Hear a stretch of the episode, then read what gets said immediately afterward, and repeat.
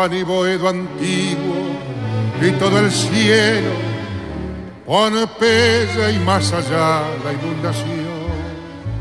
Tu melena de novio en el recuerdo y tu nombre flotando en el adiós. La esquina del herrero, barro y pampa, tu casa, tu vereda y el sanejón y un perfume de yuyos y de alfalfa que me llena de nuevo el corazón su paredón y después Qué lindo, qué maravilla. ¿eh? El mundo Rivero cantando el tango de Troilo Mansi. La orquesta de Troilo. La primera, la primera de las elecciones de DJ Alcira Argumedo esta noche. Alcira. mm, seguimos cabalgando por esta noche. Eh, bueno, con- contame por qué. ¿Por qué sur? Bueno, ¿por qué no sur? No se podría. No, no, mirá, preguntar, ¿no este, cierto? Pero- viste que vos tenés, y yo temo, temo, como le decía a tu productor, que me quede en el tiempo, ¿no? Es decir, que verdaderamente ir ahí al viejo almacén en su momento, a escucharlo a Rivero en vivo, era una especie de, no sé, de, de- de ceremonia que realmente era maravillosa, que es lo mismo que pasaba con el, con el polaco Goyeneche, ¿no? Claro, Entonces, sí, sí, sí, este, sí, sí, no. eh, bueno, me- No tuve oportunidad de ver a Rivero, sí al polaco, y siento que había como una, una, cita obligada, ¿no? Una cosa Sí, sí, que ritual. después no hubo otros cantores de tango que, que a- al menos a mí me agarraran tanto como me agarraron estos locos, ¿no? Este, ¿Y sur? ¿Sur? ¿Por qué? hizo un ¿Hay algún especial... no? ¿No, eh? Bueno, debe haber sido alguna influencia, alguna mala influencia, pero este, es que verlo este personaje cantando ese tangazo, este, verdaderamente maravilloso. Me contaste algo, no sé si decir una infidencia, algo que me contaste ahí eh, fuera del aire, Sí. una pasión que tenés, una deuda pendiente. En realidad hablaste de dos. Hablemos primero de la que tiene que ver con el tango. Sí, no, no, no, la deuda pendiente que tengo, pero ya me parece que para, para la reencarnación, es, este, mi frustración es que yo quería haber sido cantora del tango y realmente este, después me metí en la cosa, la sociología, la política, etcétera, y esa, esa pasión este, se fue diluyendo, pero realmente este, me encanta, me encantaría ser cantora.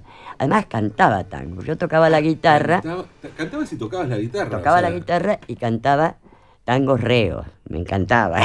ah, bien. Pero después el cigarrillo, las clases a 400 tipos a los gritos y demás hicieron que la voz se liquidara. Aquí al respecto, Sí. ¿vos sabés con quién yo tuve cuando tocaba la guitarra? Y esto sería el año 63, 64. Era, estaba recién cursando la universidad. ¿Con quién tuve un dúo de tamboril y guitarra? Con Camilo Torres.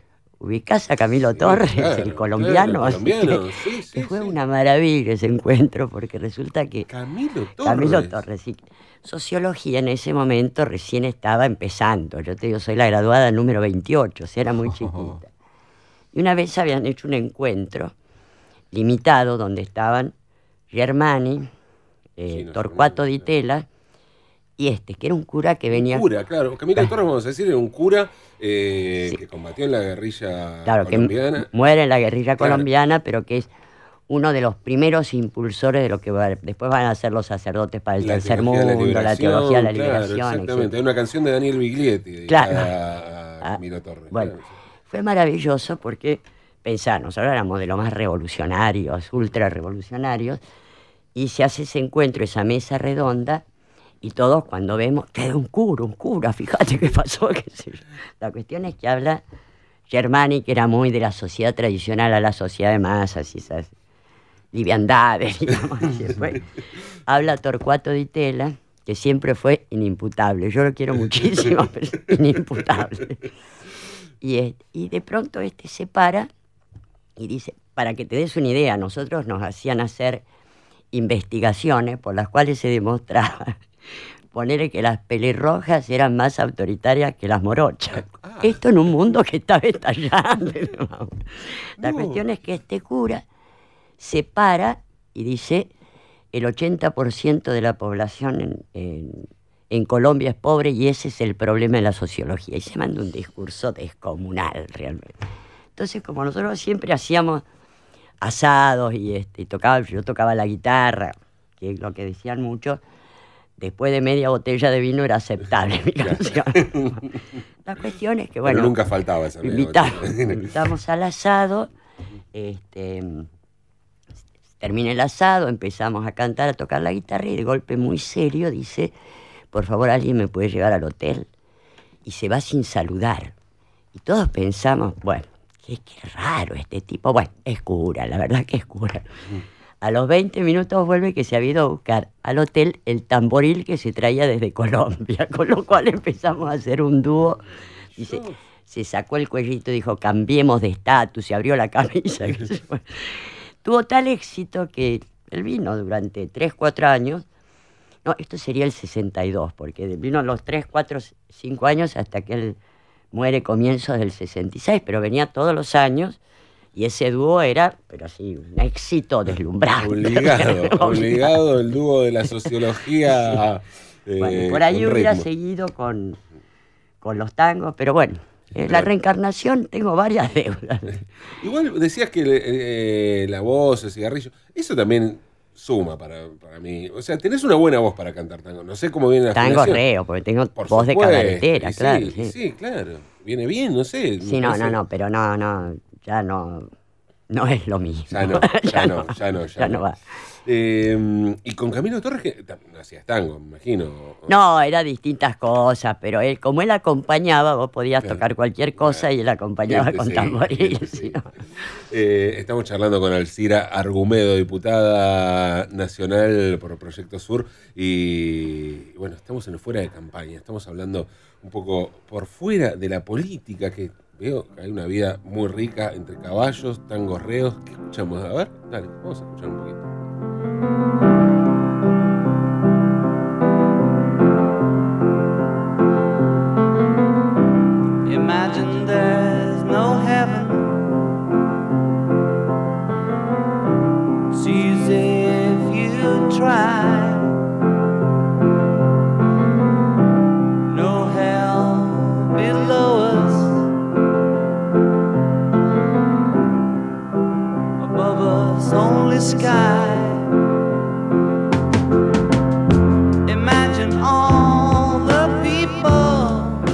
Bueno, Imagine de John Lennon, otra de las propuestas de Alcira Argumedo, nuestra invitada esta noche.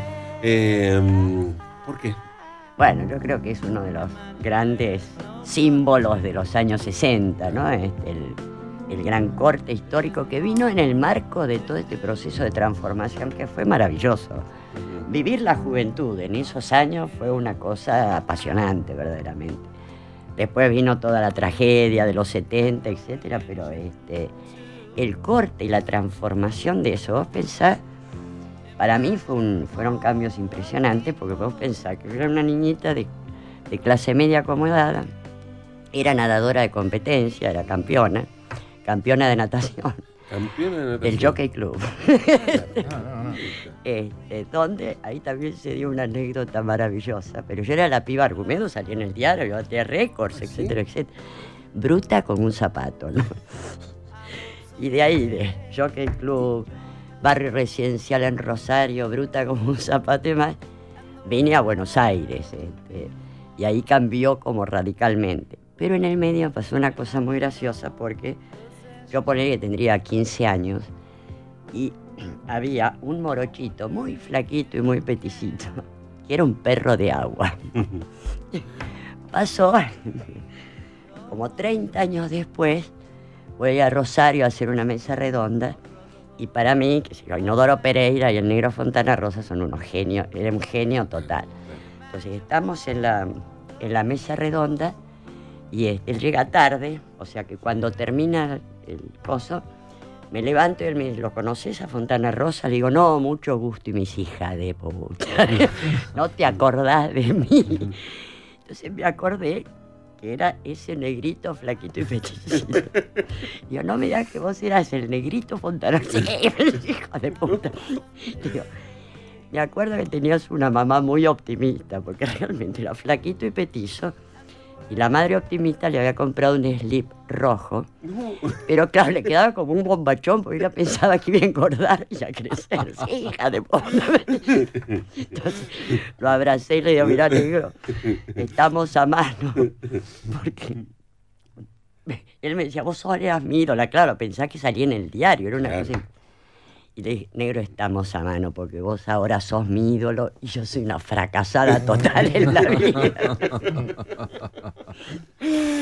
bueno, no, y te das cuenta el cambio que significó venir a Buenos Aires a filosofía y letras, este, eh, fue impresionante. Y eso fue acompañado de los Beatles, Serrat y compañía. Entonces son recuerdos muy, muy fuertes realmente. Había una por ahí en los 70 se, dividió más el asunto, ¿no? Entre los rockeros y los militantes. O no, pero en los 60 por ahí se daba más, había una mezcla sí, Sí, no, no, eh, digamos, los militantes. Pero por eso te digo que era una militancia, todavía en los 60 era una militancia no clandestina, o en todo caso eran dictaduras más blandas, digamos, que este, pero verdaderamente hasta los Beatles, Serrat y demás formaban parte de la concepción del mundo militante, verdaderamente, ¿no? Entonces, este, bueno, Joan Baez y toda esa, toda esa música de protesta, ¿no? Este, no había una cosa tan rígida de, la militancia. ¿Y el, tango estuvo siempre, para vos, siempre estuvo entre...?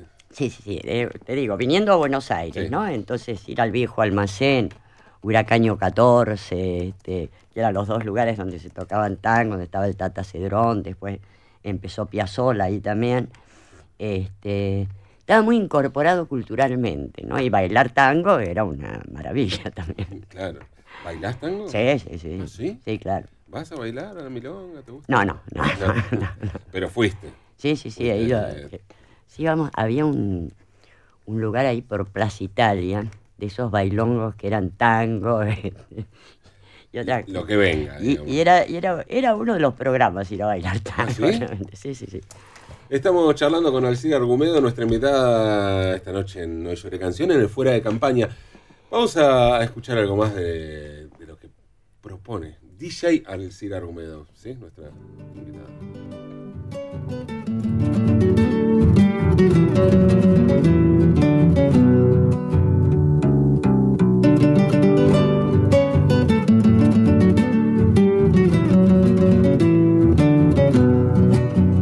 Vidalita, acordate de José Artigas y endulzate la boca cuando lo digas.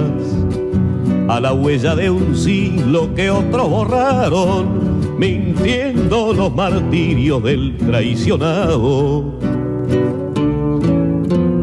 A la huella vieja, Vidalita, que te estoy buscando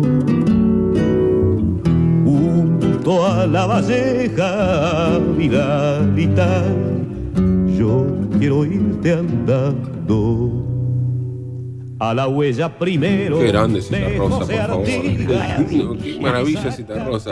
Alfredo Citarrosa haciendo Vidalita de Artigas, supongo que en un doble homenaje, ¿no? Por un lado a Citarrosa y Artigas también. Artigas también, vos pensás que otra de los puntos culminantes fue toda la recuperación de las tradiciones populares latinoamericanas, entonces Artigas, un personaje esencial, que era impresionante la lucidez del pensamiento, ¿no? Es decir, un... Pues viste que de alguna manera te los enseñaban eh, San Martín y eso están como duritos mirando con el dedito para allá, como que hubieran sido... Eh, sí, sí, muy lejos de eso. muy lejos de eso, tipos con un pensamiento muy crítico. Y entonces otra de las grandes experiencias fue esta, la recuperación del potencial teórico de, de estas tradiciones populares que aparecían bajo la forma de la política, porque tenían un potencial teórico muy grande, que fue otra de las grandes experiencias que llamamos cátedras nacionales, que era esta recuperación del, pensamiento popular. Y sobre esa base teníamos un debate con el marxismo, sin ser macartistas ni mucho menos, y con el liberalismo, sobre todo con el marxismo, con Carlos Marx, claro que quiera sí o no, le estaba condicionado por las sociedades en las cuales pensaba. Él pensaba desde Alemania, desde Francia, desde Inglaterra, donde uno de los aspectos que se veían es que los campesinos alemanes se volvían obreros alemanes cuando llegaban a las ciudades alemanas donde eran explotados por las burguesías alemanas que venían de los señores de la tierra alemana, eran todos alemanes. Por eso en esa época vos podías hacer, podía haber una novela como Príncipe Mendigo de Mark Twain, que vos agarrabas un mendigo, le dabas un buen baño, le enseñabas modales y podía pasar por el príncipe. El tema es que en el pensamiento de Marx hay dos aspectos que visto desde América Latina no están contemplados. Uno, que a toda la gama de morochos, lo étnico-cultural, a toda la gama de morochos que tenía América, por más que lo refrieguen, no pasa por el... Y la otra era la ocupación, directa o indirecta, de tu territorio por parte de potencias extranjeras. Y eso te reformulaba muchísimo la problemática. Y esa fue una muy buena experiencia que nosotros hacíamos en la universidad, que eran las cátedras nacionales, este, estaba por otro lado todo el grupo de Pino, Getino y demás, con la hora de los hornos y cine liberación. Y por otro lado estaban los sacerdotes del tercer mundo, Carlos Mujica, etcétera, etcétera.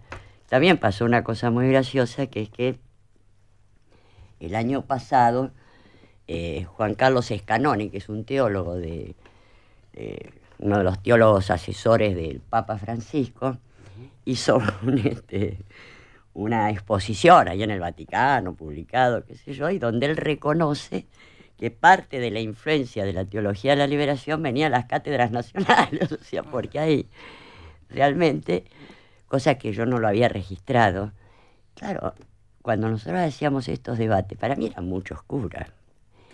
Y yo por tendría 30 años y este otro cura tendría 34. Y de golpe este otro cura pasó a ser el Papa Francisco, ¿no? Desde, muy joven. pasó con otros que este, también, como estaban haciendo los seminarios, este, una vez me cita uno, Poli, en un, en un bar para hablar de esto de la cuestión latinoamericana, porque viste que había dos, dos vertientes en la, en la teología de la liberación. Una que reivindicaba el marxismo y otro que reivindicaba estas tradiciones populares sobre las que trabajaban.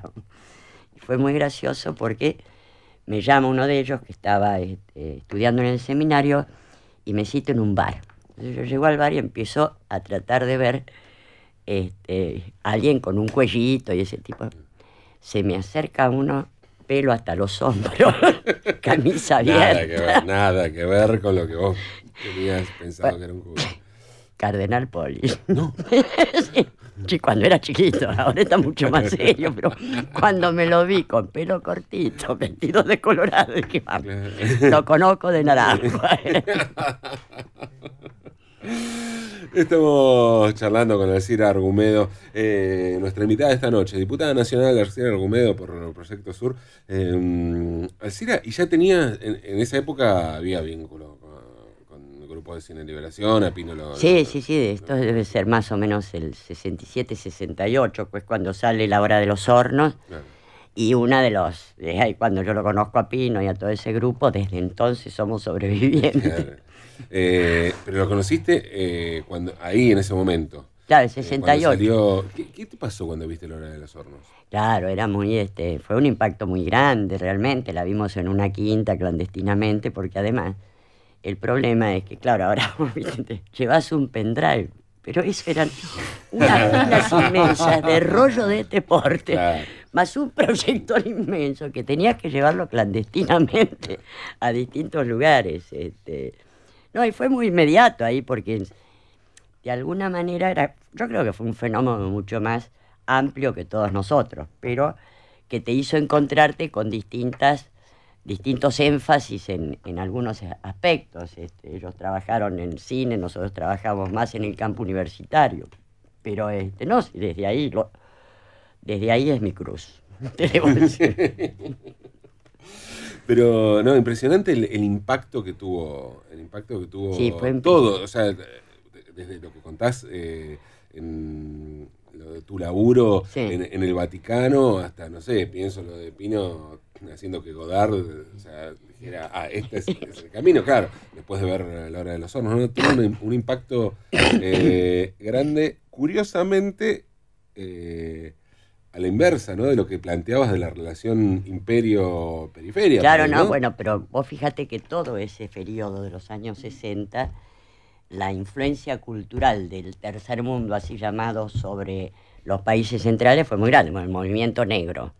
Toda la cuestión de la negritud que, se vincula con el proceso de descolonización del África y el surgimiento de un movimiento intelectual muy interesante, este, va a tener influencia mucho muy enseguida en todo lo que es el movimiento negro de, de Estados Unidos y también en las reivindicaciones de los movimientos estudiantiles europeos. O sea, fue un momento de un auge, pues vos pensás que en esos 30 años, entre el 45 y el 70, y el 70 73, tres cuartas partes de la población mundial que hasta entonces estaban sometidos a dominios coloniales o neocoloniales, inician los procesos de descolonización, de liberación nacional y social, los movimientos, los gobiernos populares en América Latina. Y todo esto fue acompañado de un movimiento intelectual impresionante y una cantidad de, te digo, Franz Fanon, que se lo conocía, Sí, pero por ejemplo, claro. hay un senegalés que se llama Sheikh Anta Diop. Bueno, no fueron muy conocidos. No. El tipo tenía, eh, los franceses permitían que algunos sectores de las colonias fueran a estudiar a París para hacerles la cabeza para que fueran administradores. Este tipo hizo cinco doctorados, cuatro doctorados en la Sorbona, en biología, en física atómica, en egiptología. La cuestión es que el quinto quiere demostrar que en realidad la cultura del Alto Egipto, Nefertiti, era una cultura negra. Ahora, te imaginas, cuando este negro llegó a París y les quiso decir que la cultura del Alto Egipto, que es la madre de la cultura griega, que es la madre de la cultura occidental, era negra, ya le pareció demasiado. Y lo bocharon. Con el jazz estamos bien. ¿eh? Claro. De negro. Acabemos con esta farsa. Claro. Para bailar La también. cuestión- que bailen, claro. La cuestión es que este hace una investigación sobre las momias egipcias, siendo biólogo, ¿no? y demuestra y hace una revolución en, en la egiptología, demostrando que efectivamente eran culturas negras. Y no solamente eso, sino que la raza humana nace como tal en África. Y después se va expandiendo, porque los otros lugares tenían el hombre de Netherland y no sé qué, pero no tenían el ser humano como tal. Entonces era una reivindicación y un impacto. ¿Te imaginas? Los negros estaban ensoberbecidos. ¿no? claro. Este, de esos movimientos hubo muchísimo. Fue muy, muy rico ese proceso realmente. Estamos charlando con Alcira Argumedo y sí, sí, muy rica esta charla. Eh, vamos a seguir eh, con otra de las canciones que trajo Alcira. Sí. Le llamaban Manuel, nació en España. Su casa era de barro, de barro y caña. Las tierras del Señor humedecían su sudor y su llanto día tras día. Mendigo a jornal fijo como él no hubo, entre olivos y trigo por un mendrugo. Su casa era de barro, de barro y caña. Le llamaban Manuel, nació en España. Le llamaban Manuel, nació en España. Juan Manuel Serrat haciendo Manuel, otra de las Su mundo era eh, otro mundo. elecciones musicales de Alcira Argumedo. Esta noche otra de las canciones que nos trajo Alcira. Eh, Bueno, tiene que ver con lo vital esto también, ¿no? sí, ¿no? Porque esto sería más o menos esa época, 63, 64, la época de Camilo Torres. Y se corre la voz, los, padres de unos amigos tenían una quinta, donde íbamos siempre. Y se corre la voz que en un club de barrio perdido, por ahí te diría, no te digo José Cepaz, pero más o menos, eh, iba, a- iba a dar un recital un tipo que venía de España. estaba, estaba dando sus primeros, sus primeros pasos, y era Joan Manuel Serrat, y, y cantaba esto, que después hizo el disco. Entonces, este, Claro, yo me siento un dinosaurio, como te das cuenta. No, no, porque, ¿por qué llamar así? La experiencia de vida y bien mi vida, claro está. Eh, y mm, eh, pienso en, en una España, eh, Franquista todavía. claro, franquista, y que durante mucho tiempo con una idea ¿no? de modernidad española parecía absolutamente olvidada, y hoy, bueno, no- no- por ahí no, no lo campesino, pero sí está España en un momento también. ¿no? Eh, interesante y rico de transición. Lo que pasa es que verdaderamente la cosa del fran- franquismo era un agobio y una regresividad. Mira, yo en el 70 lo fui a ver a Perón, tuve varias entrevistas con Perón. Y me acuerdo que unos amigos españoles, y yo nunca lo traje a ese, a ese volante que me pareció maravilloso, que era del Partido Comunista Español, absolutamente clandestino.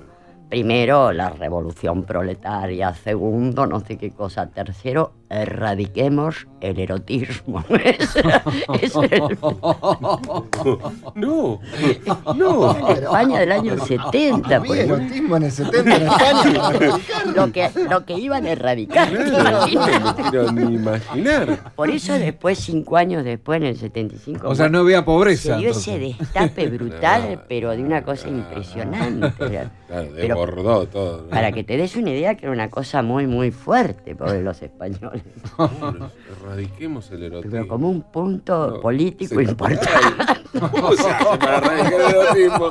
Claro, como erradicar la respiración. No sé, me con acento, con acento gallego, Claro, erradiquemos al erradiquemos erotismo. el erotismo. Joder, coño. Eh, Alcira, eh, voy a cometer otra infidencia, algo que estuvimos Sí. charlando ahí fuera del aire. Me comentaste de dos, dos pasiones. eh, Sí. Frustradas. eh, frustradas, no quería usar el término, pero bueno, si vos lo usás. Eh, una tiene que ver con el tango y otra, mm, sí, me llamó la atención. Porque el, el tango, la verdad que te veo, te veo, que, esa voz eh, tanguera te- me parece lógico. Ahora, lo otro me parece rarísimo. Jugadora de fútbol. sí, sí, no sé por qué te parece rarísimo.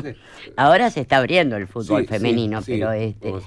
No, lo que pasa es que yo era muy deportista. En general tenía, era natadora en, en el verano, pero en, en el, en el colegio estaba en todos los equipos, de vóley, de atletismo, de no sé qué y no sé cuánto.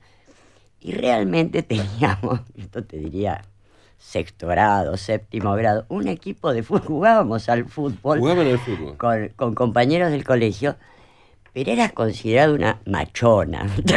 Era- Estaba muy mal visto, estaba muy prohibido ese deporte para... Y realmente me gustaba. Y después en, eh, en México... imagino los eliminemos el erotismo jugando. Claro. Veo, no sé por qué veo una continuidad entre eliminemos el erotismo y jugar al fútbol en un femenino. Y en México tuvimos momento. una experiencia frustrada porque este, se iba a hacer un equipo de mamás, porque los chicos jugaban al fútbol. Y ahí estaba en la Villa Olímpica durante el exilio, ¿no? Este, que finalmente no funcionó. Yo lo único que tenía mis, mis reticencias era porque el negro Portantiero, Juan Carlos Portantiero, que lo queríamos muchísimo, pero había sido nuestro enemigo público número uno en las en las cátedras nacionales. Entonces, yo lo que decía no le iba a dar el gusto de que me viera pasar con los botines y me cargara.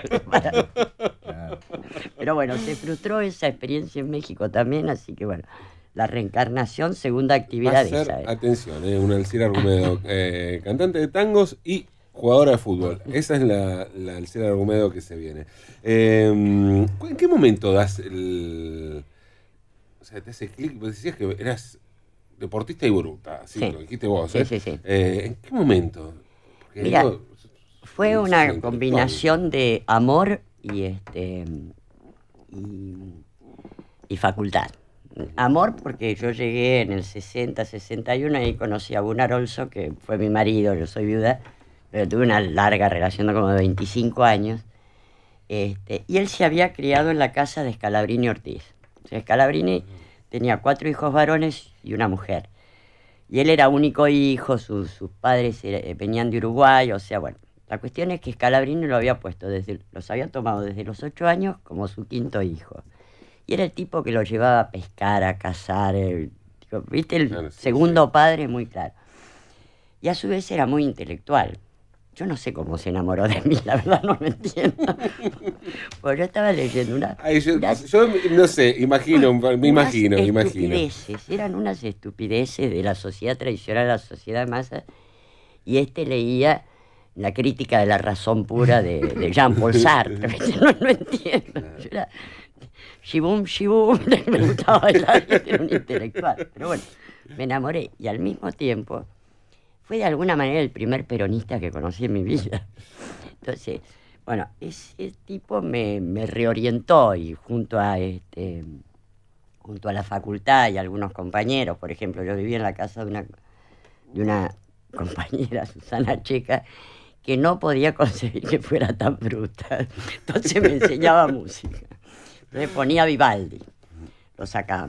¿Escuchaste bien Vivaldi? Escuché bien. Después ponía Mozart, después ponía tal cosa. Y después me hacía una prueba y des- ponía, ¿quién es este? No, Yo tenía Vivaldi. ¿qué es esto? No, pregunta. claro, fue el descubrimiento de un mundo impresionante donde además incorporé el cigarrillo, cosa que no me gustaba, pero eras una tarada. Entonces era una provinciana que a través de estas dos relaciones, ¡bum!, cambié totalmente. Para, para, ¿no te gustaba el cigarrillo y, lo, lo incorporaste porque tenías que ser. Pero en filosofía y letras, si vos no fumabas, eres un tarado.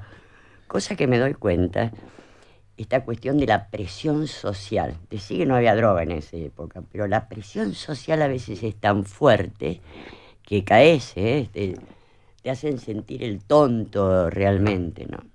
Porque realmente no me gustaba fumar, entonces me hacían y yo decía, "Ay, no me gusta, toma café, a ver. Impresionante, ¿no? Impresionante.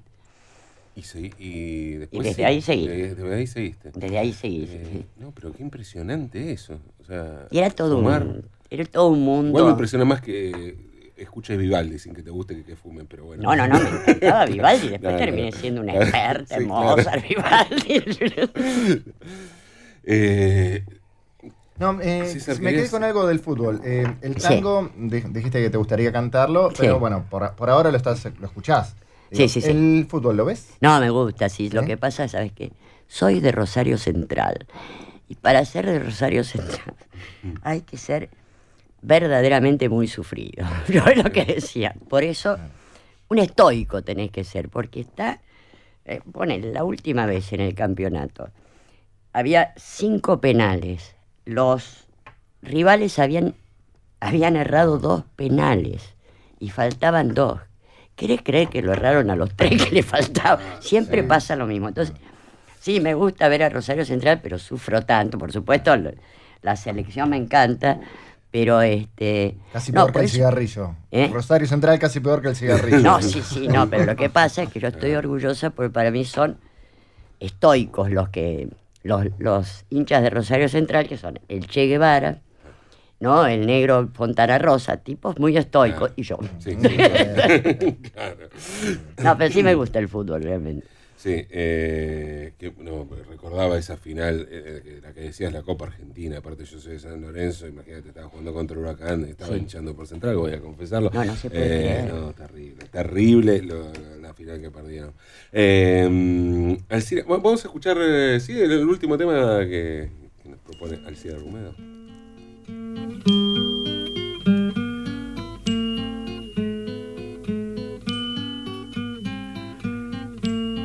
Era más blanda que el agua, que el agua blanda era más fresca que el río.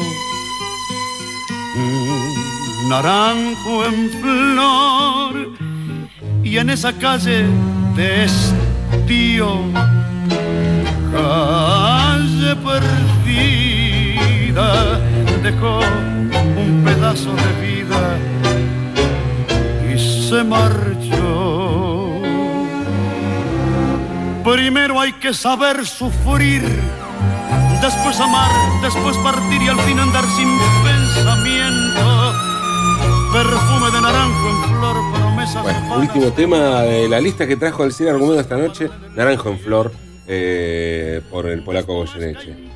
Eh, en un momento el polaco, en que el polaco me parece que estaba justo, ¿no? O sea, no estaba ni tan ni del comienzo, que Sí. le faltaba. No, ya al final era Y el puro- final, que bueno, era puro Era sentimiento, era divino escucharlo. Puro oficio y sentimiento. pero acá me parece que está como en el punto. No, sí, exacto, sí, ¿no? sí, ahí está Maduro, pero no es el último naranjo en flor que canta, ¿no? No, no, no, Este, claro, sí, sí, eh, sí. sí, era una lástima, pobre polaco. Personaje hermosísimo, realmente. El, polaco. ¿Lo conociste? Lo conocí en la filmación de Sur, que, este, que ahí ves lo que puede hacer el cine, ¿no? Porque se ponía muy nervioso. La verdad que este, si vos veías el material bruto era un desastre, pero después con la edición del cine y demás salía que era un gran actor de aquel. Sí, una gran actuación, sí, sí. Este, no, un tipo muy, muy, muy lindo tipo realmente, pero hecho bolsa con... no es chiste, ¿no? No, no, no. No es chiste y la... Estaba muy mal y además era muy pobre realmente, vivía en condiciones muy, muy precarias, ¿no? No, no, esa... Pero ¿qué dormir? ah, un corazón de oro, realmente lindísimo. Alcira, eh, te quiero agradecer muchísimo. No, por favor. Por haber venido esta noche. Eh, ya sabemos entonces. eh, cantante de tango y eh, jugadora de fútbol es lo que se viene en la vida de Alcira Argumento. Es, bueno, digamos, en la reencarnación, seamos, seamos claros. Yo creo, yo creo, yo creo que yo le daría una chance. Sí, Lo totalmente. del fútbol no sé, pero lo del tango me parece, me parece que te deberías dar. Por ahí, por ahí, este, cuando termine la gestión de diputada. Pero sí, claro. Y antes parece- de pasar a otra instancia, que vaya a saber cuál es este. Me parece que-. No, no, la verdad que fue una noche nostálgica realmente. Gracias, Muchas Alcira. gracias a ustedes. Alcira Argumedo pasó por Hoy Lloré Canción, por Lloré Canciones este, fuera de campaña.